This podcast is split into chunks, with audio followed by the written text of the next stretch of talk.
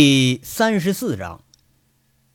上回咱们说到啊，周玉慧是费尽心思找了一个跟杨伟单独相处的机会，不过呀，这劲儿还是白费了。俩人谈话是不欢而散。杨伟看样说，对于周玉慧带着凤城这帮老兄弟的做法，他是很不感冒，而且吧，他自身也不再就想和凤城的事儿扯上任何关系。两年前跳出那个圈子的用意也就在于此。这两年后啊，特别是得到了佟思瑶的警告，杨伟这样的心思那是更重了。毕竟啊，于法于情上有些事儿，杨伟自己都觉着也是能力有限。真正带着这帮混球都去致富奔小康去，完了，而且还让个个都是平平安安的，那可是比登天还难。达则兼济天下。穷则独善其身，杨伟自觉啊，自己这个水平能看好自己也就不错了。对于这帮兄弟，虽然说有感情吧，但在很多事儿上那也都没法左右。对于这伙兄弟，杨伟是有爱有恨，却又时常的感觉到有点无能为力。而现在呢，个个都是富甲一方，那腰里头揣着鼓鼓囊囊的。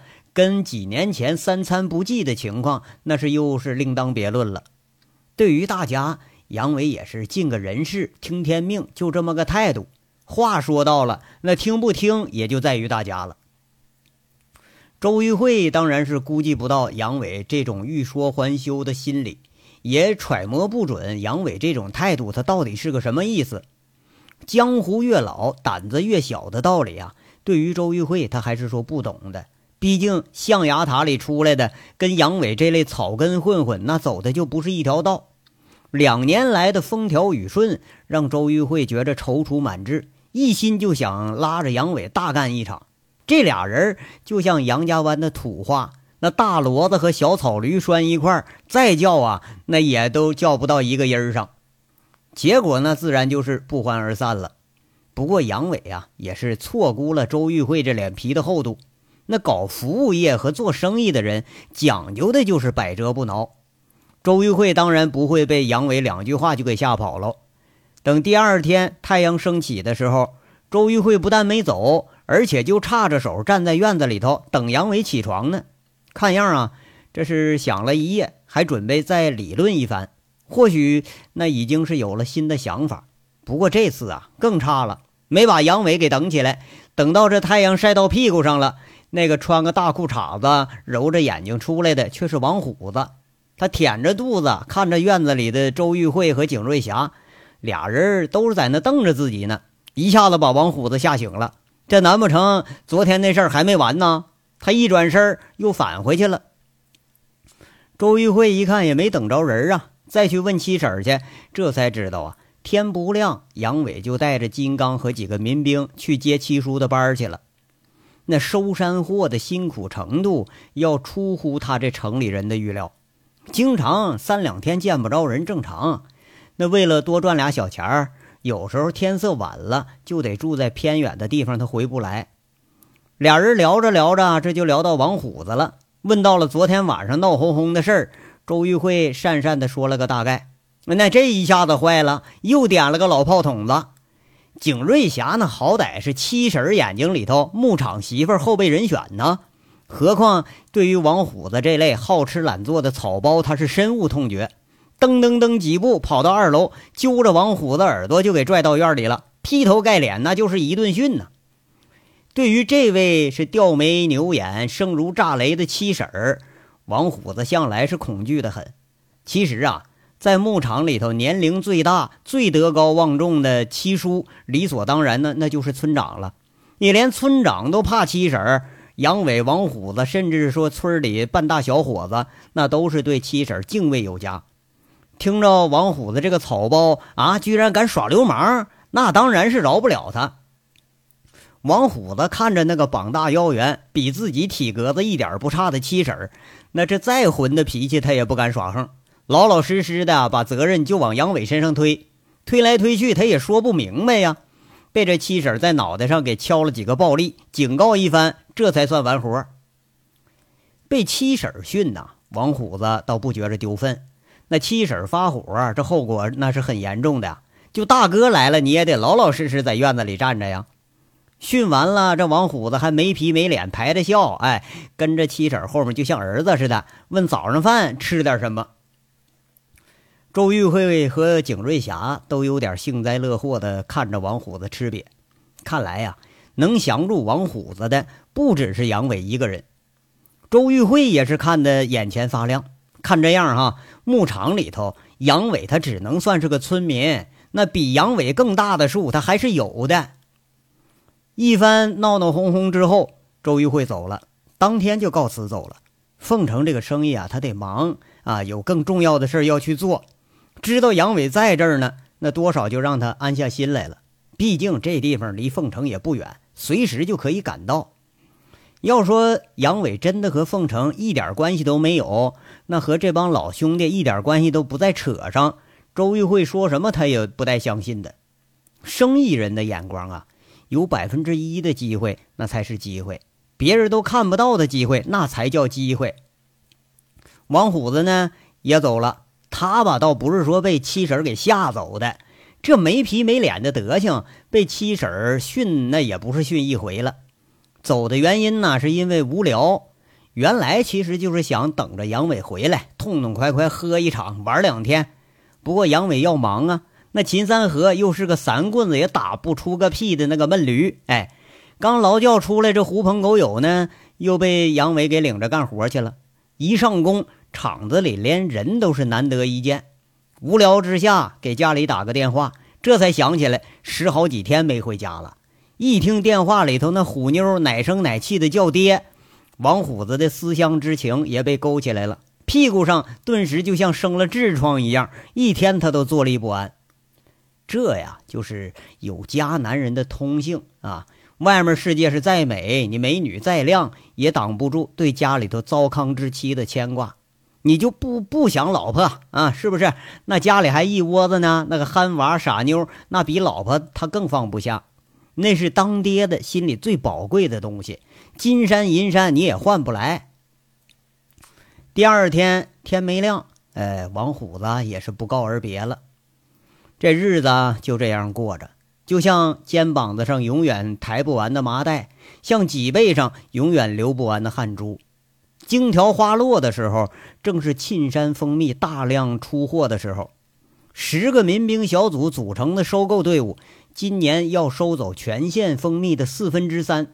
而来自全国各地的养蜂人遍布在全县的荒山野岭。越是杳无人迹的地方，越是能出那种优质的蜂蜜，它能卖上好价钱。养蜂人不怕辛苦，风餐露宿在这山岭里头；收蜜的人呐，更不怕苦，那是肩挑膀子扛，也能把这几十吨的蜂蜜给你汇聚到一起。县城里头，这杨家湾牧场的农副产品门市部，今年这已经发展到了三个大仓库了。为了给养蜂人提供方便，年前呢，厂上就备了五十吨的蔗糖，赊给了这养蜂人。这等于说收蜜的定金。从回到牧场，足足有一个月的时间，杨伟和牧场的民兵都奔波在全县的各乡镇，在那收蜂蜜呢。看着空空的仓库，是堆得越来越满的那个蜂蜜桶，杨伟一脸的笑意。今年的收成要更甚于往年。控制了这个蜜源以后，就连云城那几家罐头厂、蜂蜜厂、糕点加工厂都派人来沁山接洽。这荆条蜜呀，是全省独树一帜的农产品，年产量不是很大，风味很独特，每年是都被外地的散户给抢收一部分。今年呢，基本全都聚集到了自己手里，那这可就成了摇钱树了，一斤呢挣个七八毛钱。一百多吨的量，除了这人工开支，差不多得挣个三四十万。具体是多少，那杨伟不清楚。当会计兼村长的七叔却是能算的精确到个几毛几分。这些呀，杨伟也都不在意，他在意的是大伙儿啊又挣着钱了。杨伟他挣钱了，挣得很辛苦。周玉慧他也挣钱，那挣的却是非常轻松。这个月是让周玉慧最春风得意的一个月，惠阳煤厂在周玉慧的经营下一日胜过一日，而这个月那是井喷的一个月，周玉慧在与泽州、阳明、长平三家煤矿的谈判中，很轻松地拿下了三个煤矿六十万吨煤炭的销售权。不是说煤矿愿意给他，而是周玉慧，准确的应该说是王大炮手下一百多人的这个煤厂人员，基本控制了凤城向南出省的运力。三个货运公司，四百多辆重型卡车，为惠阳煤厂是马首是瞻。不是说因为惠阳的条件它有多优惠啊，而是因为啊，从凤城出省这个煤管站离惠阳煤厂不过就十几公里，两年间，王大炮已经在这儿扎稳了根了。车辆啊，在这个通关的时候，遇上送车出关的时候，能省上好几百块钱费用。一吨煤呀。出省连管理费、服务费、发展基金、这开票费这些下来得交六十多块钱，一辆三十吨的重卡要交到两千多，这还都不带超载的。在这里头，你掏个几百块钱，它就能通关。那钱呢，一部分被煤厂给截留了，一部分进了收费站人员的口袋里头。当然了啊，捎带着那煤厂的煤，它也是更好卖了。这事儿。那说起来，他自然是非法的。不过呀，合法的挣钱，那好像也没有人那么傻。而这煤矿呢，在没有自有运力、没有销售渠道的情况下，只得无形的依附于煤厂啊，或者是其他的二道贩子。特别是一些小煤矿，在没有形成规模的时候，受制的情况那还是很严重的。周玉慧凭着自己手里的资源实力，搞出这么一个叫做“要素经营”的东西来。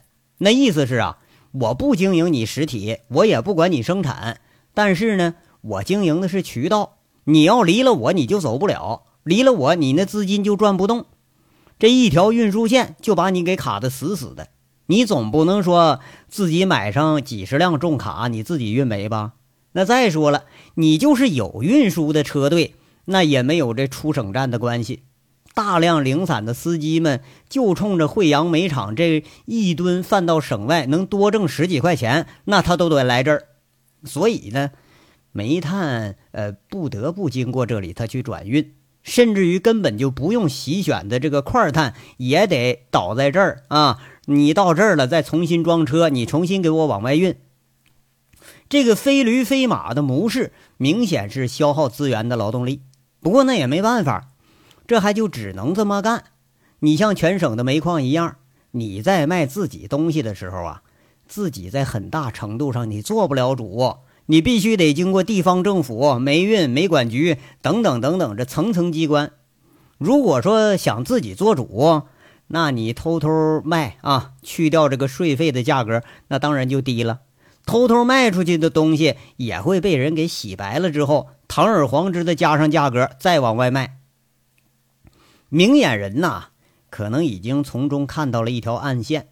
比如说，如果一车煤在煤矿拉的时候，那就是现金煤，逃避了这个税费了；暗地里再通关，又逃避了通关应缴的费用，那他可不就是赚大了吗？哎呀，这个呀，其实就是正解。那个靠的呢，就是靠漏洞来赚钱。天下。这围在钻空子的才能赚到大钱呢。王大炮是在煤矿里干过，了解煤矿之间的猫腻儿。哎，经营煤厂之后，把煤从资源变成商品的这一路他都看熟了，还真就走通了这条赚钱的暗线。比如说啊，在煤厂直接坐地收购黑车拉运到厂上的这个逃税煤，销售时候呢。不经出省关验收税票以及基金这个服务费什么那些票据，他直接暗地里给你送出关去，就连税带费，一吨煤自己可以提成到二十或者到五十块钱都不等。司机挣钱了，煤矿挣钱了，贩煤的当然他也挣钱。当然了哈，煤厂出煤他也挣钱。这几个以煤为中心结成了一个很奇怪的团体，这是个利益共同体，很团结。周玉慧是要靠这帮子什么胡事都敢干的混混们来镇住场子。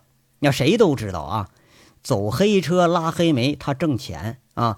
这一块市场争夺的是向来很激烈，明里头有省外运输车辆的收入，暗里头有黑车的收入。厂子和个人他全都挣钱。对于这些黑事儿啊，周玉慧他也就只能睁一只眼闭一只眼。况且靠着这股势力给煤厂拉来的正当生意，他也不少。很多煤矿无奈之下，也只能说通过煤厂销售存煤。而王大炮呢，他也离不开这个煤厂了。这里等于说是煤炭的一个转送站，堆在厂子上存煤，那是几千上万吨。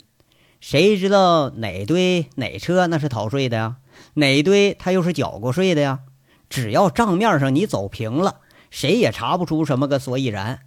有了这个厂子的便利，王大炮甚至可以直接组织车辆暗地通关，直接就送出省站去。这样的话啊，除了司机的辛苦钱。差价可就全都落到自己的口袋里了。煤厂他赚钱了啊，正当生意赚的不少。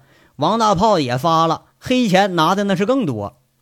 两年间，这趟生意越做越大，那怨不得说王大炮可以堂而皇之的做悍马了呢。手下他还养了一百多号什么装卸、拉送以及联系煤管站的队伍，靠的呢就是这笔黑钱来养着人员呢。多数是原西城的混混和锦绣的一部分黑保安。如果说王大炮愿意的话，可以说靠着小五、光头骡子以及陆超的势力，聚集个几百人的打手队伍来压阵。从长平到凤城这一路，从泽州呃一直到省站这一路，从这阳明县到泽州一路，那倒了无数家的小煤厂，却是唯有这一家独大。不仅靠的是说两年前周玉慧独具慧眼，办全了所有的审批手续，在历次的整顿他都逃过去了，而且在王大炮强势的争抢之下，周边几家同样是手续齐全，却也无法跟这惠阳比肩了。那黑道走货被王大炮给你打压，你明面上经营呢，又被周玉慧的经营给你掐了货源了。这龙鑫、实达、昌盛四五家煤厂。以淡季来临的时候啊，那厂子上连存货他都存不起，这就是效果，是周玉慧所期待的效果。经营手段和非法手段多重组合之后，这是最佳的效果。沿着凤城的旧二级路前行二十六公里，那就是惠阳煤厂厂址的所在地。从这儿一直向南，或者是中转道上那上高速，这都可以直接出省。转眼又是一个月的月底了，周玉慧像往常一样，在每个月的最后一天都会到煤场来巡视一遍。这一路上啊，安安静静开车的景瑞霞和背后坐着的小五元那形成了鲜明的对比。这一行人却是前两天呢刚刚去了牧场一趟。小五元句句话题里离不开那个牧场，他离不开大哥。小孩心性嘛，还是说在于玩其实这一个月里头。周玉慧到牧场，他跑了有不下四趟，基本每周都去一趟。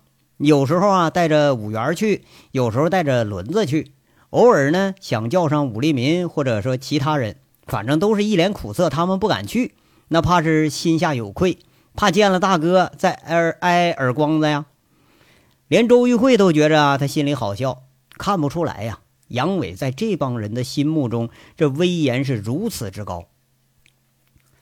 德赛车缓缓开进煤场的时候，远远的王大炮就迎上来了。身后这十米高的洗选架，四十多米长的传输带，轰隆隆在那儿响着。即使是有水分的煤场，也免不了是处处有煤灰。入眼之内，围墙、泵房、呃收费处，甚至这里头每个人的身上，那都是黑的。场子上堆着像小山一般的墨煤。齐刷刷的碳层，那是力度块啊，专门为化肥厂准备的用料，还进进出出的这个车辆还在那儿卸着货，那是拉回来的原煤啊。这里忙忙碌碌的场景和周边几处冷清的煤厂成了鲜明的对比。那俗话说呀，同行不同利，其实就是同行同地，你在这经营，那这利润它也是不相同的。周玉慧下车的时候，一身雪白的裙装，很得体的高跟鞋，小心翼翼地踩着煤场的地，这与四周的环境成了鲜明的对比，仿佛就是一只仙鹤落到了煤场上。这个地方虽然是他发家的地方，但是周玉慧却是不喜欢，他也不经常来，就一个原因：太脏。那一脸油光发亮、脖子里拴了条大金链子的王大炮，堆着笑快步跑上来了。见了周玉慧，就忙不迭的伸手请：“哎呦，慧姐，慧姐，请请！哎呀，知道您今儿要来，我们专门打扫场子了。”周玉慧就笑了笑：“就这么脏，那还是打扫过的。你要是没打扫，还没准得是什么样呢。”四个人一起进了这收费处。那是唯一能看得到这个场带经营的地方啊！周玉慧没说话，小五元这就腻上来了，拉着王大炮的胳膊，挺兴奋。哎，炮哥，我上大哥那玩去了。哎呀，可好了，可舒服了。我在水库里头，我还游了一会儿呢。抽空咱开车去玩去，行吧？呃，把我哥那个海竿带上，咱钓鱼去。哎，你去去去，一边玩去啊！小屁孩光知道玩。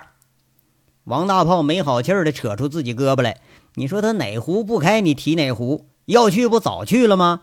周玉慧第一个找的人那就是自己，明显是不好意思去。周玉慧笑着在那儿问：“大炮啊，你是真不想去，还是不敢去啊？”王大炮一听这话，脸上那肥肉抽了抽，有点讪讪的。哎呀，你看慧姐，这咋说呢？我也想去看看。可可哥对我们这摊子生意他不感冒啊！你别去了，让人一脚给踹出来，那多丢人呢！不是你笑笑笑什么笑？五元啊，你小子是不是找抽？王大炮说话，看着小五元在那捂着嘴笑，他伸手开始咋呼上了。啊，嗯，大炮啊，这我就看不明白了。他以前带着你们，包括我也跟着干过一件黑事儿。那现在说起来，咱们也算正当生意了吧？那还有什么看不惯的呀？周玉慧试图在王大炮这儿啊找个答案。哎呀，可不让你说呢，我也纳闷了。不过慧姐啊，哥干什么事儿啊，他都很小心。你看现在道上那混的折了多少了？这几十年可也就他带着兄弟们全身退出来了。不过这次啊。我也觉着他小心的有点过火了。煤场这生意，大家不是都这么干的吗？也没见谁出事儿啊。大不了就税务局的来了，那宰咱们俩钱儿；大不了你是再罚俩钱儿。打架那事儿那不更扯了？哥出手可比咱们狠多了，那不是不出手，出手就要命啊。反正啊，我想不明白，可是呢，我也不敢去呀。哎哎，五元，哥过咋样啊？缺钱不？王大炮是掺杂不清的说了半天，最后才回头问了一句：“小五元这话呀很俗，不过呢，这话里头透得出是王大炮对他这位大哥的关心。一听这话，五元吐吐舌头，讪讪的说了：“没没见着人我就玩了一天就回来了。听说哥收蜂蜜去了，很辛苦啊，几天都回不来。哎呀，你说你个小屁孩啊！”我以为你说的口花花的，你这弄半天你连人没见着啊！王大炮这次是真生气了，朝着小五元那屁股上就踹一脚。小五元蹦蹦跳跳，嬉笑着他就躲开了，没踢着小五元。王大炮却是摸着那个青青的大脑袋，一副不解的说了：“哎呀，哥咋想的呢？”景瑞霞一看王大炮那个蠢样，就插一句：“大炮。”那怎么看你这样，还挺怕你哥呀？你废话，凤城，你问问谁不怕呀？当年我们一群小混混被狗脸城追的那是满地乱跑，就他一个人敢挺着出来亮家伙。我们这帮兄弟要没有他，没准还蹲哪犄角旮旯里头发愁吃下顿呢。哎，可这就怪了呢。现在大家都有钱了，那怎么着？这兄弟们反而就说不到一块了。哎呀！这人呐，不能有钱，有钱了心眼就多。哎呀，还是穷时候好。哥是有什么话都直说，兄弟们在一块儿他热乎。王大炮叹了口气，也是一副啊呃不解的迷惑的样子，说着把这几个人就给请进了屋了。隔了半晌，周玉慧大致翻了翻账本，这一个年纪不小的会计给周玉慧汇报了几项往来的账目。周玉慧听完，摆摆手，示意这几个人出去。景瑞霞拉了小五元，那会计拉着小收费员就出了外间周玉慧合上账本，看着王大炮，笑着说了：“大炮啊，这个月可比上两个月低了啊，才七十多万呢。”嘿，慧姐，你别诈我啊！七八月份历来都淡季，咱们有这数不错了啊。隔壁那几家连下锅的都快没了。王大炮笑着，他是丝毫不以为然。哈，大炮啊！我不是嫌少，我是嫌多了。周玉慧很温婉的笑了笑，看着王大炮，他一下子迷瞪了，赶紧给解释：“你每个月走了黑车黑货，要占咱们营业的四到六成，这部分钱他不入账，煤管上收黑钱的一部分，你留一部分。我一直担心啊，这么大的量，那难保不出事你悠着点啊，跟你哥学学，万事小心为上。”别真出事了，连咱这厂子都保不住了。这个黑货呀，就是偷税漏费的那种黑煤。那哪个煤厂和哪个矿场，那都是靠着这一块发家。周玉慧当然他是心知肚明，那这事儿呢，却也是不得不做。你单靠就是转运那十几块钱差价，哪能养活得起这上百号人呢？王大炮大咧咧在那儿说了：“没事儿，慧姐。”咱们啊，这都是一手交钱一手拿货，都是现金出货。车只要出了收费站，跟咱屁关系没有。厂上存煤还有个三万多吨，那谁能捋得清哪是哪儿啊？再说了，煤管站那帮小子，他们拿的是大头，借他们俩胆他也不敢吱声。税务上的一个月查一回，哎，吃一顿送上俩，那玩意儿没事儿。有事儿了，我可朝你说话啊。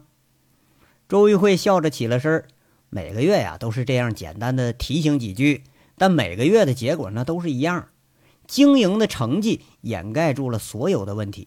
知道说这是有问题，但是啊那些问题好像还就都不是什么问题。